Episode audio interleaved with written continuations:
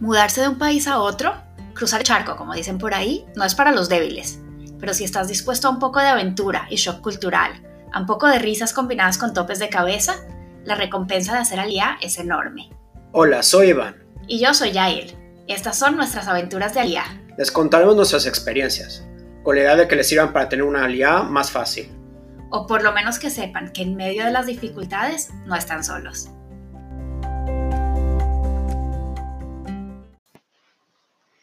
Hacer alía no es una decisión fácil.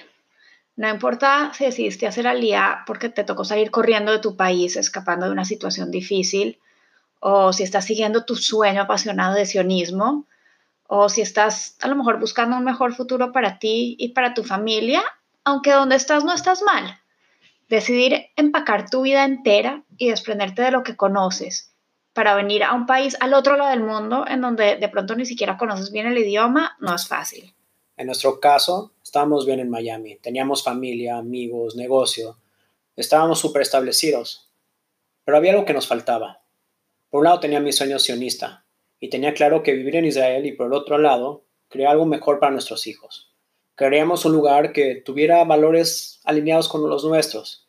Y aún teniendo esa claridad de lo que queríamos, no fue una decisión fácil.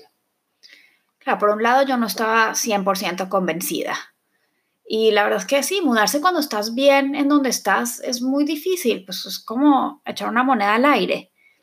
Y por el otro lado estaban todos los miedos y la incertidumbre de qué nos esperaba en Israel, de qué íbamos a vivir.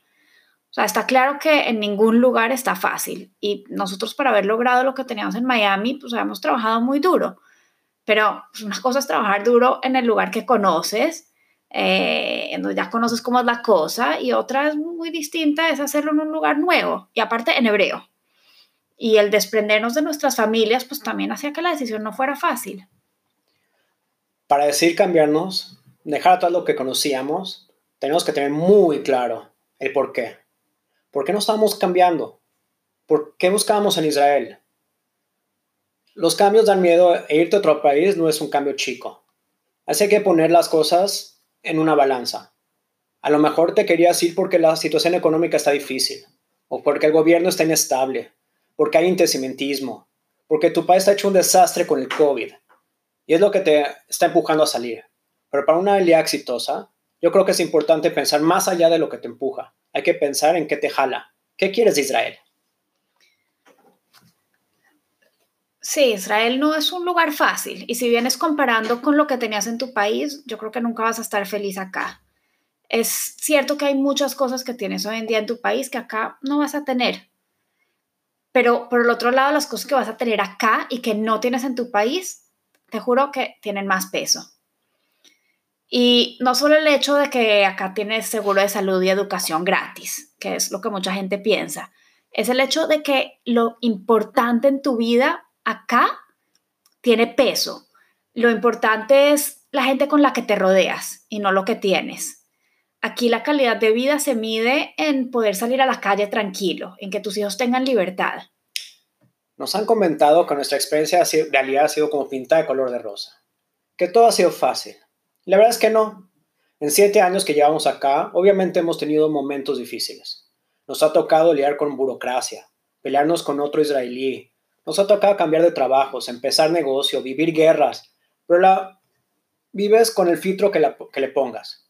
Lo que va a determinar el éxito o el fracaso de tu aliado, lo que va a determinar si estás feliz o no en Israel, no es tus circunstancias, sino tu actitud.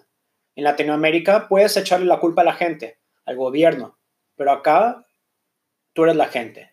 Tú eres capaz de crear impacto y generar cambio. Y ese cambio empieza por ti y tu actitud. Y el tener claro el por qué venirse a Israel no es solo importante a la hora de tomar la decisión de venir, sino todo el tiempo. Porque Israel te va a durar situaciones difíciles y porque cada vez que regreses a visitar a tu país vas a extrañar y te vas a preguntar qué carajos hago viviendo del otro lado del mundo. Y es ahí cuando el por qué te va a ayudar a reafirmar tu decisión todos los días.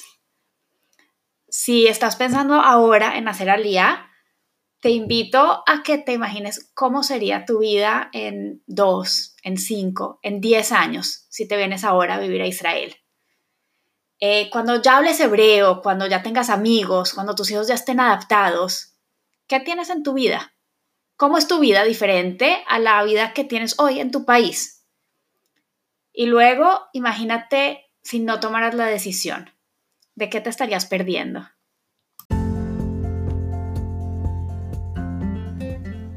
Gracias por hacer parte de nuestra aventura de Aliá. Esperamos nos acompañen en nuestro próximo episodio. Para no perderse nuestros adelantos, tips y experiencias, asegúrense de seguir nuestro podcast. Si quieren sugerir temas o tienen preguntas acerca del proceso de Aliá, déjanos un mensaje.